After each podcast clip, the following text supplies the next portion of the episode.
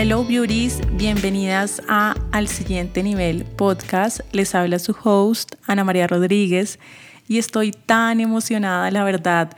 Este proyecto lo tenía en mi cabeza hace aproximadamente un año y no me había decidido en sacarlo, a veces por miedo, miedo que sentimos en fracasar o miedo que creemos que nadie nos va a escuchar.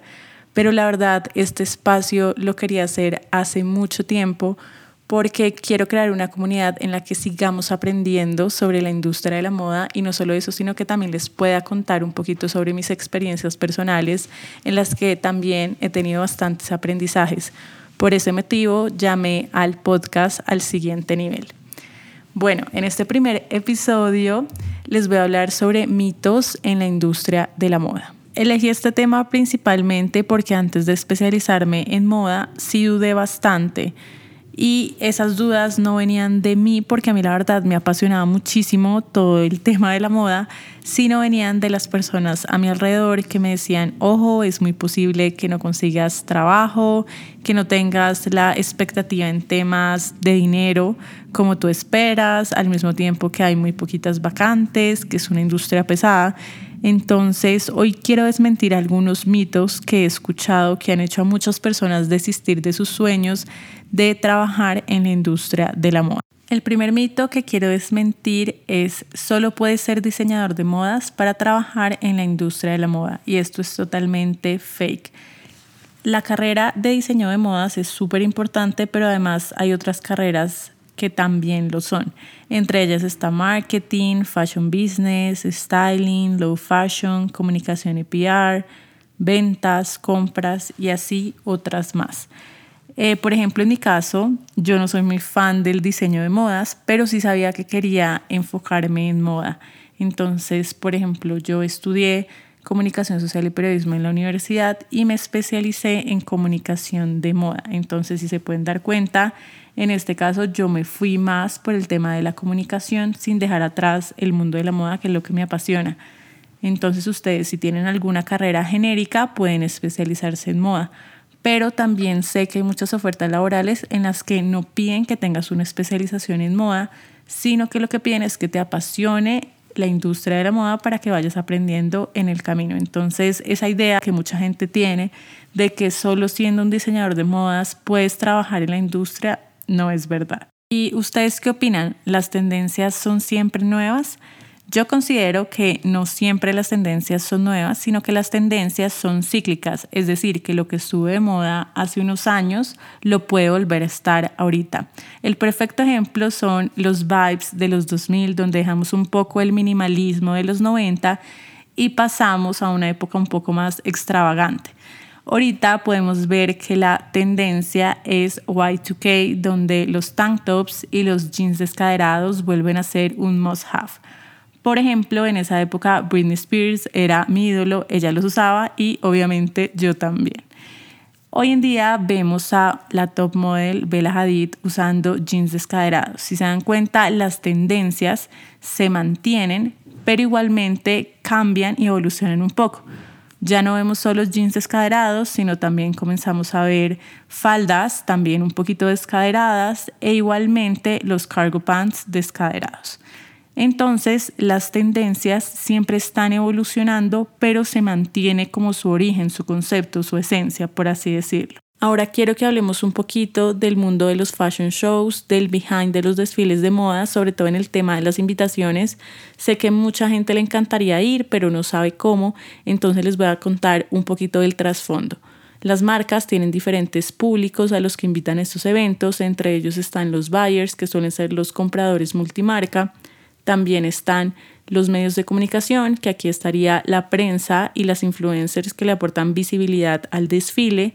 Luego están los patrocinadores, los inversionistas, asimismo también tienen un spot para sus familiares y para sus amigos y luego también para los fans. Conozco a varias personas que han logrado ingresar a un desfile a través de esta invitación que consiguen a través del el contacto de PR, que lo buscan en redes sociales o en páginas de trabajo y les escriben porque están interesados en ir, también que son estudiantes y quieren vivir la experiencia. Otros creadores de contenido lo que suelen hacer es escribir que le pueden aportar al desfile, en este caso como visibilidad internacional. y las marcas les han respondido de regreso enviándoles la invitación para que asistan al desfile. Eso es súper emocionante pero también tengan en cuenta que muchas veces no van a recibir ese feedback de la marca, entonces les recomiendo que no solo le escriban a las marcas grandes, sino también a marcas emergentes que apenas están comenzando y necesitan mucha visibilidad. Así que ya saben, si están en alguna de las capitales de la moda o incluso estoy segura que en las capitales de varios países suelen realizar Fashion Weeks en las que ustedes pueden asistir, pueden preguntar y siento que es una buena manera para vivir la experiencia que además de eso te deja un increíble networking, conoces a muchísima gente, haces contactos y luego en el futuro son personas con las que puedes trabajar. Bueno, ahora quiero que hablemos un poco del estilo. No sé si les ha pasado que todo el mundo dice, no, encuentra tu estilo, ven, te doy estos tipos de estilo, con cuál te sientes más identificada. E incluso llegamos a pensar que el estilo es permanente y esto no es así. Así como cambiamos de gustos y atravesamos diferentes etapas en nuestra vida, también suele cambiar nuestro estilo. Por ejemplo, la Ana de 15 años que le gustaba vestirse con miles de prints, le gustaba usar la falda de pronto un poco más cortica, un maquillaje más recargado, porque apenas uno comienza como a explorar el mundo del maquillaje, no es la misma Ana de hoy que le gusta un poquito todo más minimalista, un maquillaje más natural, dependiendo de la ocasión. Entonces, creo que el estilo va cambiando con los años, pero sí es bueno que comencemos a definir un estilo. Y la mejor manera de hacerlo es que mires los diferentes estilos que existen y vayas cogiendo algo de cada uno de lo que te gusta y te sientes cómoda y crees el tuyo pero que tengas en cuenta que este estilo no va a ser permanente. Hoy lo vas a aceptar y te va a encantar, pero posiblemente en unos años ya no te va a gustar y está bien, es aceptarlo, pero al mismo tiempo ser conscientes de que el estilo también es un juego, o sea, es una manera de comunicarnos ante los demás y ante nosotros mismos y sobre todo lo más importante es que a ti te guste y te sientes cómoda. Ahora, para terminar este episodio, quiero desmentirles el mito más importante del día de hoy que para mí sería en Colombia no hay industria de la moda. Muchas personas piensan eso, incluso yo cuando estaba pensando en irme a estudiar moda, eso era lo que pensaba, no, mejor me voy a otro país a estudiar moda, pues aquí no está tan evolucionada, voy a tratar de quedarme mejor allá, porque sé que en Colombia no hay tantas oportunidades de empleo, de trabajo.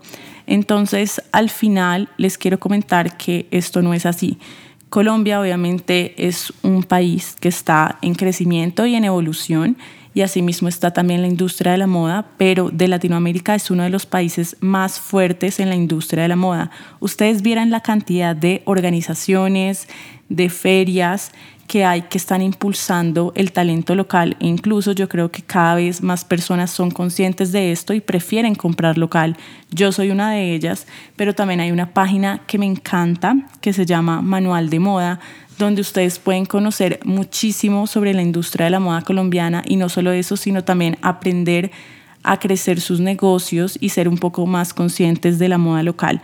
Entonces yo les súper recomiendo que no crean esto, al contrario, si les gusta la moda, estoy de acuerdo a que vayan y estudien y todo lo que aprendan vengan a Colombia y emprendan en lo que les gusta o trabajen esta industria que tanto nos apasiona y nos encanta. Bueno, y otra manera de apoyar a la industria si no te gustaría trabajar en moda es comprando talento local. Las que me conocen saben que yo tengo una cuenta en Instagram que se llama Nams Style, donde ustedes van a encontrar cantidades de diseñadores colombianos y marcas colombianas de otro nivel, donde pueden encontrar prendas que incluso valen lo mismo que una prenda de fast fashion, pero con una mejor calidad y lo mejor es que vamos a estar apoyando a cientos de familias colombianas que están detrás de esta prenda que están comprando. En futuros episodios me gustaría entrevistar a personas que tienen marcas para que ustedes conozcan un poquito del behind y podamos humanizar y entender todo el trabajo que hay detrás de una producción. O sea, ustedes vieran, yo que he podido a veces acompañar a marcas de cerca y también asesorarlas, me he dado cuenta todo el trabajo que hay detrás de solo una prenda y podamos valorarlo. Beauties, hemos llegado al final de este episodio. No saben lo feliz que estoy. Espero que hayan podido aprender algo nuevo sobre la industria de la moda y que yo les pueda estar aportando un poquito de mi conocimiento. Además de eso, quiero darles un sneak peek de lo que comenzarán a escuchar en este podcast y es que quiero invitar a varias personalidades de la industria de la moda para que ustedes puedan aprender del behind de varios personajes de la industria de la moda, como puede ser un stylist, el diseñador, la modelo, el community manager, la persona encargada de todo el marketing, asimismo la abogada enfocada en moda.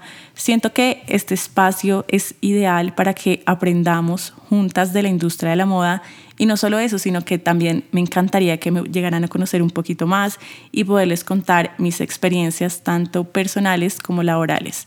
Gracias por llegar hasta acá. La verdad estoy muy feliz de este primer episodio y si les gustó me encantaría que me escribieran por redes sociales y que en mi último post me pongan el número del mito que más les gustó y les llamó la atención. Entonces vamos a hacer un recap de estos mitos. El primero era sobre las carreras en la industria de la moda, el segundo sobre las tendencias, el tercero sobre los fashion shows, el cuarto sobre el estilo y el quinto sobre la industria de moda en Colombia. Entonces ya saben, me pueden dejar en mi último post el número y así yo sabré que llegaron hasta acá y les encantó el podcast. That's all beauties, gracias por llegar hasta acá y nos vemos en el próximo episodio.